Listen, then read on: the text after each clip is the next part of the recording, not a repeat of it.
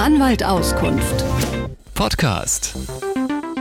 Herr Walentowski, vor uns liegt ein Fall, überschrieben Scheidung, Doppelpunkt, es reicht, wenn ein Partner nicht mehr will. Das klingt eigentlich brutal, ist aber tatsächlich die Realität. Ja, aber in den Köpfen ist ja noch äh, oft vorhanden, dass man sagt, also man braucht ja das Trennungsjahr, äh, äh, erst dann gilt eine Ehe als zerrüttet, nach diesem Trennungsjahr, erst dann kann man sich eigentlich scheiden lassen.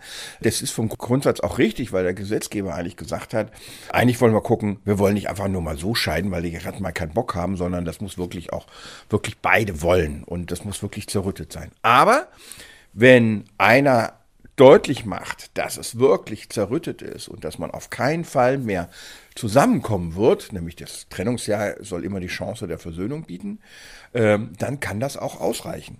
Jetzt kennen wir alle Fälle aus dem Bekanntenkreis, Trennungsjahr her, Trennungsjahr hin, Ehe war zu Ende. Wie sehen es die Juristen? Nicht das Umfeld, das Praktische, sondern wie sehen es die Juristen, wenn einer die Scheidung einreicht, reicht? Nein, grundsätzlich erstmal nicht. Ne? Also nicht eine, jede Ehekrise darf sofort zur Scheidung führen. So das Gericht und so das Recht und so der Gesetzgeber. Also, aber wenn bei einem Partner jegliche Versöhnungsbereitschaft fehlt, dann ist es völlig klar, dann kann auch mal gegen den Willen des anderen Ehepartners dann die Scheidung ausgesprochen werden.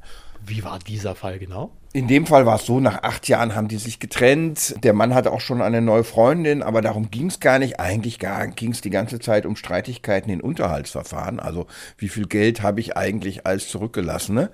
Und, ähm, und sie hat dann der Scheidung, die das Gericht ausgesprochen hat, widersprochen. Und dann hat aber am Ende eben das Oberlandesgericht Köln gesagt, äh, nee, das ist okay, auch hier gegen den Willen. Ähm, das war klar, dass keine Versöhnungsbereitschaft mehr besteht. Selbst wenn die gut miteinander können und gut kommunizieren können und sich nicht auf dem Gerichtsflur anschreien, auch dann kann eine Zerrüttung eben vorliegen, dass der eine eben nicht wirklich nicht mehr will. Ganz oft angenommen, das ist ein gutes Beispiel, ist natürlich bei, bei häuslicher Gewalt etc., dann muss dem anderen nicht mehr zugemutet werden, mit dem noch ein Trennungsjahr durchzuführen. Aber es kann auch wirklich sein, wenn man gesagt hat, nee, wir sind echt durch. Das klingt einleuchtend, häusliche Gewalt. Aber mich macht stutzig, wenn eine Scheidung bis zum Oberlandesgericht geht. Da muss doch eigentlich mehr dahinter sein, oder? Na, das war so, es gab eine Scheidung und dagegen hat die Frau eigentlich Rechtsmittel eingelegt. Und dann ist man schwupp in Deutschland mittlerweile ganz schnell beim Oberlandesgericht. Und das hat eben gesagt, einseitige Zerrüttung kann eben auch vorliegen. Es muss klar aus dem Verhalten sein, aus den glaubhaften Bekundungen des Partners zu entnehmen sein, dass er einer sogenannte Juristendeutsch Wiederherstellung der Ehe nicht interessiert ist. Anwalt Auskunft. Podcast.